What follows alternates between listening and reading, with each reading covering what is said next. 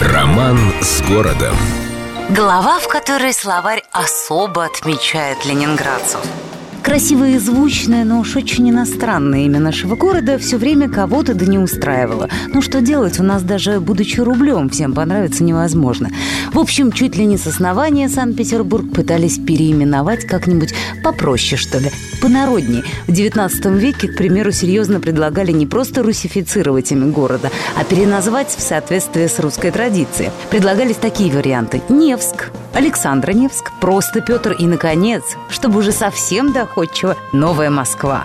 Но поспорили-поспорили и разошлись до 1914 года, когда под шумок погромов немецких магазинов и демонстрацию германского посольства название города все-таки перевели на русский язык. И так до 24 года, когда миру явили еще один новый населенный пункт – Ленинград.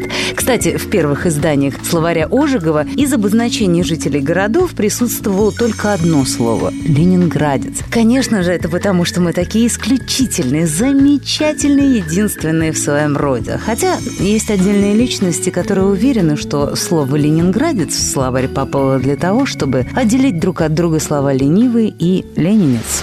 С любовью к Петербургу. Эльдо радио.